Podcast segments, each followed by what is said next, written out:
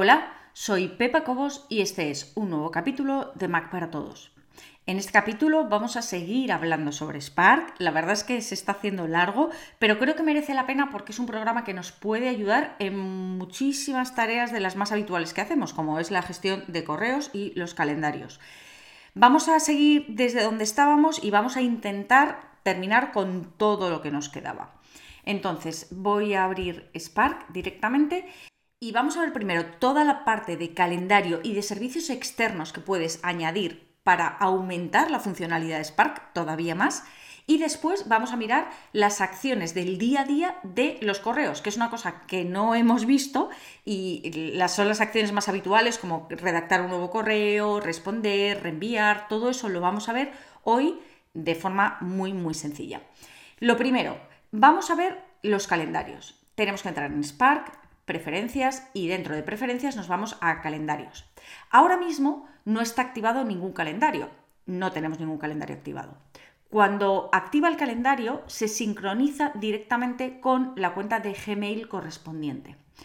Ahora lo vamos a ver, que esto mismo que pongamos aquí va a estar también presente en el calendario. Lo vamos a ver ahora.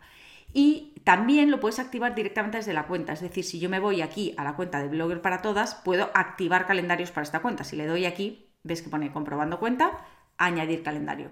Aquí tienes tu calendario. Si me voy a calendario ya tengo marcado Blogger para todas. Notificaciones activado, es decir, si tengo algo en el calendario me va a notificar. Puedo ocultar los eventos rechazados a los que no quiera ir. Eh, mostrar 10 horas a la vez, iniciar la semana el lunes, en vista semanal me desplazo por semana y no por día, en vista de tres días tres días, vista de un día activado, vista de tres días lo tengo desactivado y por eso no está, puedo decirle aquí, pero puedo elegir que sea solo un día, lo que sea, da igual. Calendario por defecto, Pepa personal. Ahora veremos que estos calendarios, si yo le doy a administrar calendario, podría añadir uno nuevo aquí, pero esto depende de Google y no depende de Spark. Ahora lo vamos a ver. Duración del evento por defecto, una hora.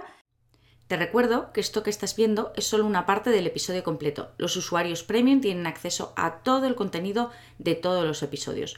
Puedes probar gratis durante dos días sin ningún compromiso y conseguir acceso a todos los capítulos de Mac para Todos. Solamente tienes que entrar en macparatodos.es barra prueba. Recuerda, macparatodos.es barra prueba.